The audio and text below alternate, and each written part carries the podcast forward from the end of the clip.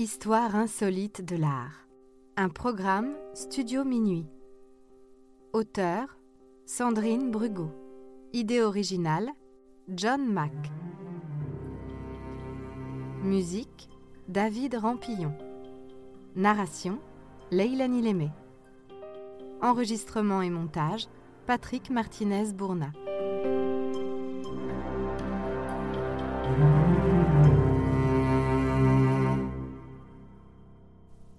Le sauvetage du Louvre. Jacques Jaujard est un nom qui aujourd'hui ne dit plus rien à personne. Sans lui, pourtant, le musée du Louvre ne serait pas ce qu'il est. Après une courte carrière de journaliste, puis de fonctionnaire en cabinet ministériel, il devient sous-directeur des musées nationaux en 1938. Depuis plus de dix ans, il observe la montée du fascisme en Europe. Adolf Hitler l'inquiète particulièrement. Il a fait main basse sur l'Autriche en 1938, puis, après une alliance avec l'URSS de Staline, il envahit la Pologne. Jacques Jaujard comprend que rien n'arrêtera la folie du chancelier allemand. Certainement pas la Belgique, dernier rempart contre l'extension du Reich. Jacques Jaujard, devenu directeur des musées nationaux et de l'école du Louvre, décide de ne pas attendre l'invasion et de passer à l'action. Que deviendront les œuvres du musée du Louvre quand les nazis envahiront Paris? Tout le monde sait que le Führer veut mettre la main sur tous ces chefs-d'œuvre, mais ils appartiennent à l'humanité. Et si tout simplement le Louvre était bombardé, détruit? Jacques Jaujard décide de les sauver avant qu'il ne soit trop tard sans le soutien du gouvernement, mais avec l'aide d'employés bénévoles.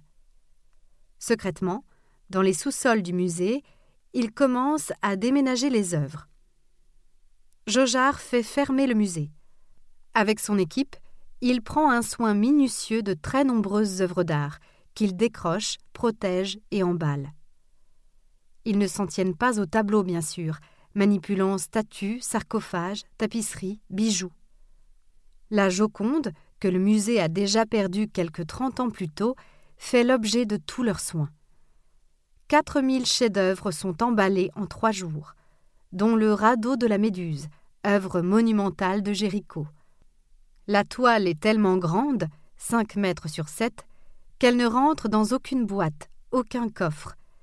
Il faut faire appel à une remorque de la Comédie Française pour la transporter, de nuit bien sûr, et tout feu éteint, pour ne pas attirer l'attention. Comme les autres, à partir du 23 août 1939, elle prend la direction du château de Chambord, où Jaujard pense que les œuvres seront à l'abri. Jaujard a décidé de transporter les œuvres dans des châteaux pour mieux les conserver. Ce sont des lieux peu en proie à l'humidité, leurs murs épais protègent mieux des bombardements, et ils sont éloignés des villes qui sont toujours des cibles en temps de guerre. En tout, 37 convois traversent la France entre août et septembre 1939. L'itinéraire a été minutieusement calculé pour que le radeau passe sous les ponts et les tunnels.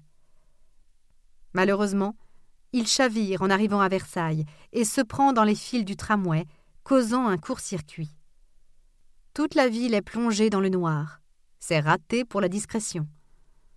Le 14 juin 1940, l'armée allemande envahit Paris. Au Louvre, Jaujard reçoit la visite du comte Franz Wolf Metternich, chef du Kunstschutz.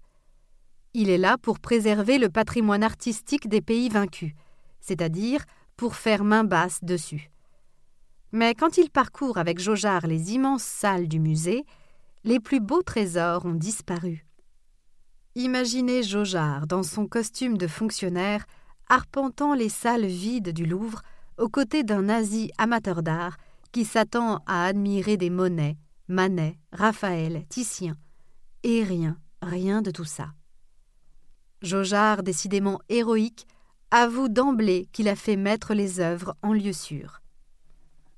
Soupire-t-il d'aise quand il comprend que Wolf Metternich est un véritable amateur d'art et loin d'être un nazi convaincu? Jaujard trouve en lui un allié inespéré.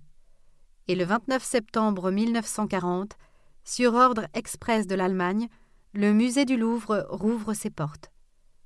L'inauguration qui rassemble le gratin des officiers allemands se déroule parfaitement bien. Aucun ne se doute qu'il s'émerveille devant de simples copies. Après que les Allemands ont percé la ligne de front, Chambord n'est plus sûr. En pleine débâcle, il faut créer de nouveaux convois pour acheminer les œuvres dans l'abbaye de Locdieu, dans l'Aveyron, et jusqu'au musée Ingres de Montauban. Puis, une nouvelle fois, lorsque les Allemands franchissent la ligne de démarcation, les œuvres sont dispersées dans divers châteaux du Lot, où cette fois elles séjourneront jusqu'à la fin de la guerre. C'est donc grâce à Jacques Jaujard, qui eut le courage de ne pas obéir, que des chefs-d'œuvre de l'art mondial ont échappé au vol, au pillage et à la destruction.